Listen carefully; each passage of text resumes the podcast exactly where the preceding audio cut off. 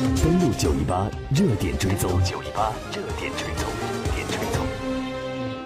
打开广播追踪国际，这里是正在为您直播的国际新闻栏目。登录九一八，我是燕子。接下来的时间，热点追踪，我们把目光投向巴以。我们也知道呢，在三月三十号的时候呢，巴以之间的一场冲突也导致了巴勒斯坦方面十五人死亡、数千人受伤这样一个决定。我们也看到呢，整个事件出来之后，联合国安理会提议调查加沙导致千人死。千人死伤的冲突事件，但是和美国和以色列对此呢表示了反对。相关情况，我们首先来简单做一个理解。根据法国媒体的报道，美国反对联合国安理会提出的进行独立透明调查的提案之后，以色列政府呢在四月一号也拒绝国际社会就冲突当中的死亡事件进行独立调查的呼吁。对于巴勒斯坦人的死伤事件。以色列军方表示，他们只是在必要的时候对主动采取暴力行动的民众开枪。巴勒斯坦人则指控呢，以色列动用不对等的武力对未构成威胁的抗议民众开枪。人权团体呢也质疑以色列军方动用真枪实弹。此前呢，联合国安理会提出的进行独立透明调查的提案遭到了美国方面的反对。以色列总理内塔尼亚胡在一号的时候呢，以所谓的赞扬的口气。对以色列军队捍卫国家边界提出了肯定。巴勒斯坦自治政府主席阿巴斯宣布举行全国哀悼一天。他在演说当中表示，以色列要为这些人的死伤负责。面对新的巴以的暴力冲突，安理会的代表作为阿拉伯国家的科威特提出了一个提案，呼吁展开独立且透明的调查。提案呢，也对。边界的情势表达了严重的关切，并且重申和平示威的权利，以及安理会对于巴勒斯坦人无辜丧命感到悲痛。根据法新社取得的提案内容，其中也呼吁尊重国际人权法和国际人道主义法，必须呢保护平民。提案还说呢，安理会的成员呢敦促各方保持克制，避免冲突进一步扩大，并且在强调中说，必须根据国家相关的两国解决方案。促进以色列和巴勒斯坦人之间的和平，但是呢，这项提案呢，在提交给联合国安理会之后呢，美国方面在一号提出反对意见，表示呢不支持声明通过。而在每年的三月三十号呢，都是巴勒斯坦人的土地日，大约在四十二年前，一九七六年的三月三十号，当时是为了纪念死于以色列士兵枪下的六名巴勒斯坦人，他们当时呢正在参加抗议以色列侵占巴勒斯坦的土地，在这场集会当中。巴勒斯坦人呢是其中有六人死亡，而在四十二年后的今天呢，巴勒斯坦人同样在土地日这一天举行游行，游行的方式是回归大游行，将会持续到五月十五号一个半月的时间，抗拒乙方拒绝让巴勒斯坦难民回到被以色列侵占的故土，所以目前有关巴以方面的冲突呢，也引发了全世界的关注，大家都期待这个事件呢接下来不会进一步的发酵，不会带来更多的死伤。当然，我们接下来的时间来关注一下有关加沙的冲突。有一个亲历者他说呀：“我亲眼看到一个年轻人中枪倒在我的面前。”我们来听一下这位亲历者他带来的描述。登录九一八热点追踪，九一八热在十九岁的阿卜杜勒的葬礼上，他的家人聚集在接待。吊唁者临时搭建的帐篷里，一遍又一遍地看着阿卜杜勒遇难的过程。在这段被旁观者记录、在社交网络上疯转的视频里，阿卜杜勒被以色列的狙击手打中了后脑勺。华盛顿邮报在三月三十一号报道称，在视频当中，这个黑衣少年正拿着一个轮胎从加沙边境跑向集会的人群，而就即将跑入人群的时候呢，少年在枪声中倒下了。阿卜杜勒二十二岁的哥哥穆罕默德非常的悲愤，他说：“没有枪，只是个轮胎，这能够伤到以色列人吗？就用个轮胎吗？”他并不是往以色列的方向跑，而是往回跑。他不明白的是，手无寸铁的弟弟为何倒在了远离边境线的地方。不过呢，以色列军方则认为，包括阿卜杜勒的视频在内，网上流传的一些视频只是描绘了事件的部分内容，有的甚至是剪辑或者是捏造的。三月二十号，巴勒斯坦第四十二个土地日，成千上万名巴勒斯坦人聚集在狭长的加沙地带与以色列的接壤处，举行名为“回归大游行”的大规模的示威。截止到四月三号，示威已经导致十七人死亡，上千人受伤。阿卜杜勒也是此次加沙以色列边境冲突当中的遇难者之一。二十四岁的尤瑟夫三月三十号也参加了抗议，在加沙东部边境的抗议点，他目睹了示威者引发的悲剧。尤瑟夫四月二号对媒体表示，当天上千名抗议者聚集在边境，他们的前方匍匐着数十名狙击手。在他们以为我们会冲过边境之后，狙击手向示威者开了枪。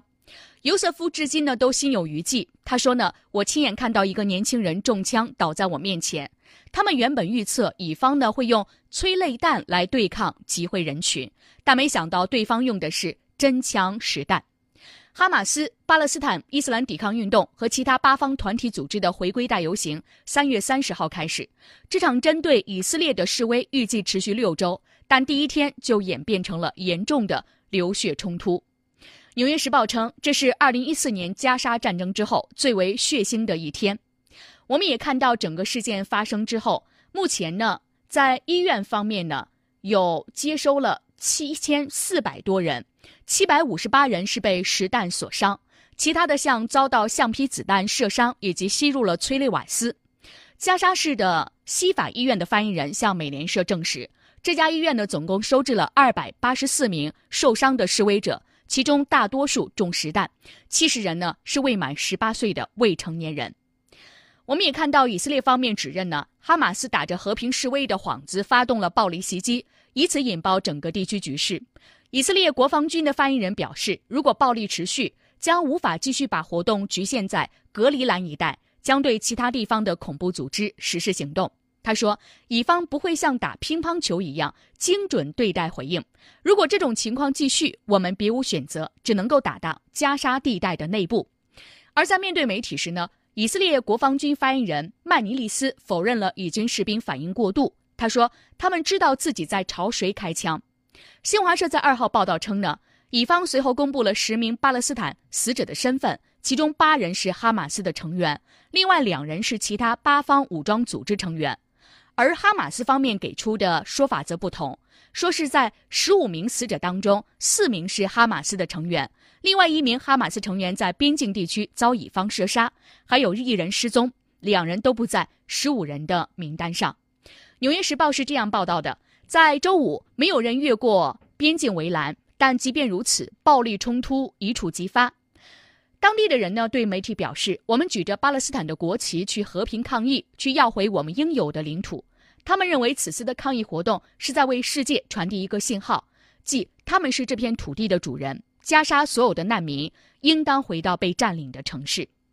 美国有线电视新闻网对此呢是这样进行点评的。他说：“与过去发生的在加沙地带的诸多的冲突一样，正面对抗的双方都背负着历史的不满情绪和当下的政治诉求。哈马斯正在不断地触探着巴勒斯坦人最深切的情绪，重回故土。这一诉求呢，在美国特朗普总统以亲以政策中正变得更加遥不可及。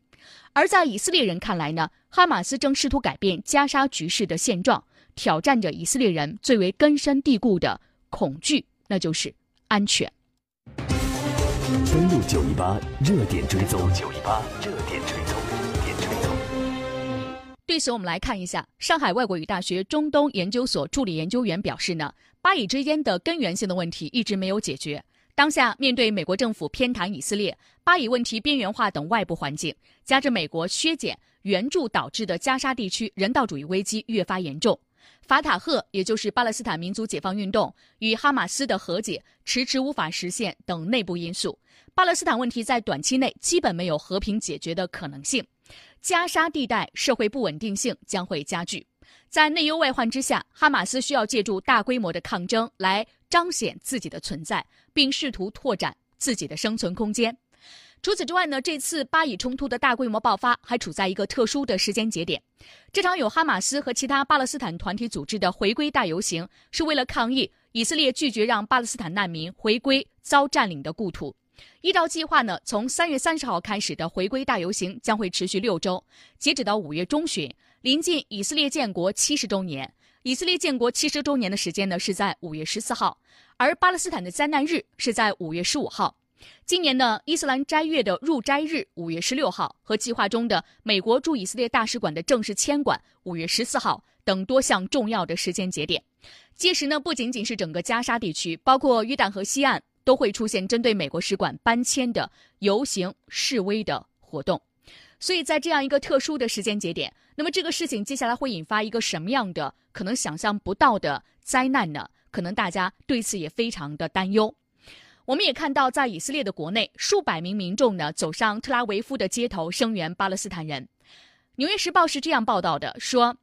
以色列国家安全研究所的研究员表示，以色列的举动是失败的。巴勒斯坦的目标呢是提高国际的关注度，将巴勒斯坦问题重新放置在国际社会和以色列的议程之上。他成功了。而美国有线电视新闻网则表示呢。联合国和欧盟对独立透明调查的呼吁，展现出哈马斯的另外一个目标或许正在实现，将美国和以色列孤立起来。以色列在中东地区呢，一直相对来说比较孤立。特朗普政府对于以色列的偏袒的政策，让他处于更加被孤立的位置当中。但是呢，仅以目前加沙冲突的规模和影响来看，以色列和地区国家的关系不会受到很大程度的冲击。国际社会呢，针对于流血事件进行调查的分歧，反映出了各方围绕着巴以问题的分歧。但是呢，这一争端会很快被新的国际事件所取代，围绕巴以问题的分歧将依然长期存在，难以弥合。登录九一八，打开广播，追踪国际。